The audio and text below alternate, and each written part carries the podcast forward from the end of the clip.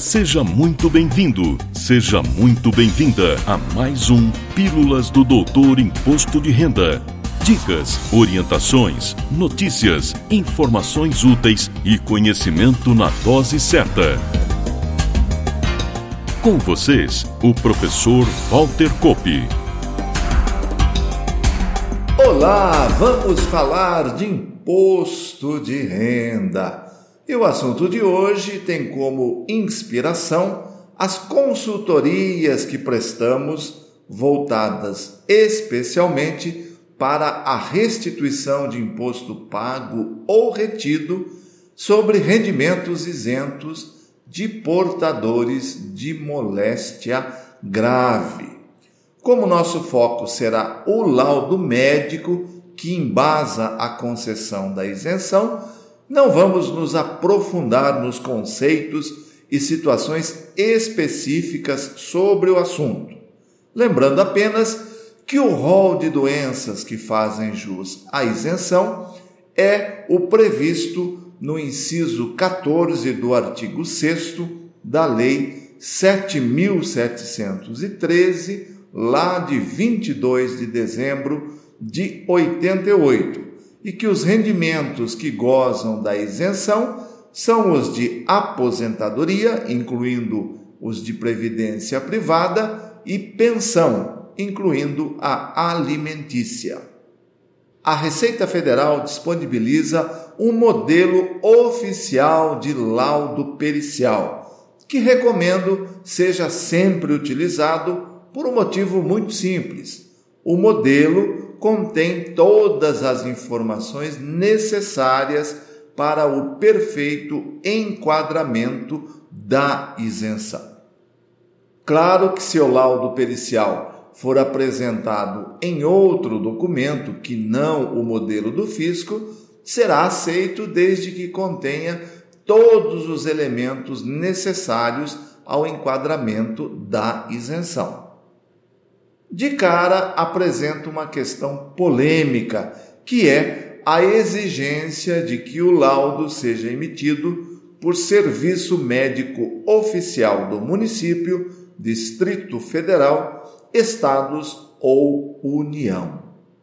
Administrativamente, o fisco não aceita laudo emitido por serviço particular de saúde. Entretanto, na Justiça, já vi muitos casos em que o laudo privado ou mesmo outras formas de prova, com todos os elementos necessários para o enquadramento da isenção, foi acatado pelo juiz. Todos os campos do laudo, claro, devem ser corretamente preenchidos para diminuir o risco de não aceitação como elemento probante perante o fisco. No bloco denominado Declaração, encontra-se o indispensável enquadramento da doença existente, com suas nomenclaturas próprias, ao que está na lei. Aqui, além da menção ao CID-10 correto, é fundamental a menção do nome da doença e sua correspondência no rol exaustivo da lei. O auditor fiscal não é médico e não terá condição de fazer essa correlação.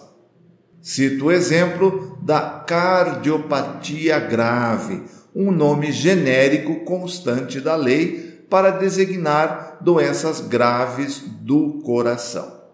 Existem dezenas de doenças que podem ser enquadradas como cardiopatia grave. Só o médico será capaz de enquadrar corretamente essa doença no que diz a lei. Também no campo declaração é informado quando a doença foi diagnosticada. Essa informação é essencial para definir o período, dentro dos últimos cinco anos, abrangido pela isenção. O próximo campo contém informações adicionais que devem ser preenchidas para minimizar o risco de não aceitação do laudo. É nele que ocorre a exposição das observações, estudos, exames efetuados e registro das conclusões médicas. A próxima informação, que questiona se a doença é passível de controle, não é mais obrigatória, com base no parecer PGFN/CRJ número 701 de 2016, ou seja, o contribuinte que foi acometido por uma das moléstias graves elencadas na lei, ainda que tenha sucesso no seu tratamento e obtenha a cura, continua a ter direito à isenção para seus proventos de aposentadoria ou pensão. No último quadro do modelo oficial, disponibilizado pelo Fisco, temos alguns elementos essenciais que requerem atenção especial. Primeiro, deverá ser assinalado qual é a doença grave descrita no rol exaustivo da Lei 7713 de 88.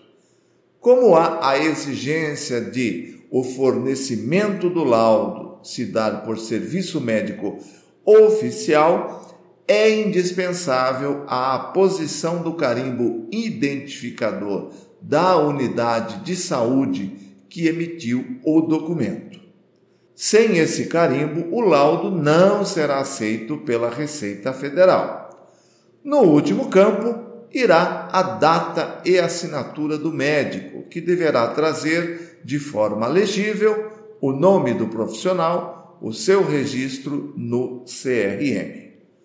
Adotados esses cuidados no preenchimento e enquadramento da doença, a análise será favorável ao contribuinte, retroagindo, quando for o caso, aos últimos cinco anos. Antes de encerrar o episódio, reafirmo algumas orientações operacionais para a obtenção da isenção.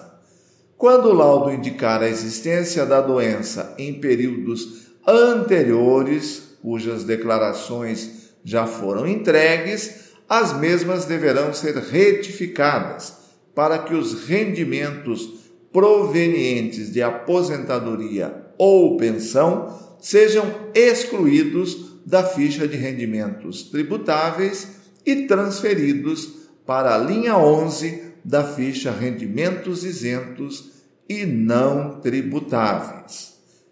Como essas declarações retificadas irão para a malha, deverão ser providenciadas as antecipações de atendimento malha para envio da documentação probatória relativa à isenção pleiteada. Se para o exercício atual ainda não estiver liberada a antecipação de atendimento malha, consulte no próprio extrato de processamento da declaração no ECAC, meu imposto de renda, que lá estará a data da liberação do acesso ao serviço.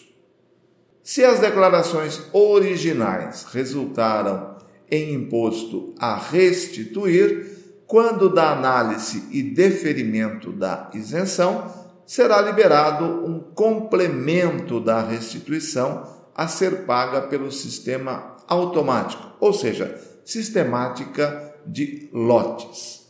Já se a original resultou em imposto a pagar, já pago, teremos uma parte do valor paga através do sistema automático de restituições enquanto os valores pagos por DARF deverão ser objeto de um pedido de restituição pelo sistema PER DECOMP. E fico por aqui. Espero que as informações tenham sido úteis e que tenham gostado deste episódio. Na próxima semana tem mais. Valeu! Na próxima semana tem mais Pílulas do Doutor Imposto de Renda. Obrigado por ter ficado conosco.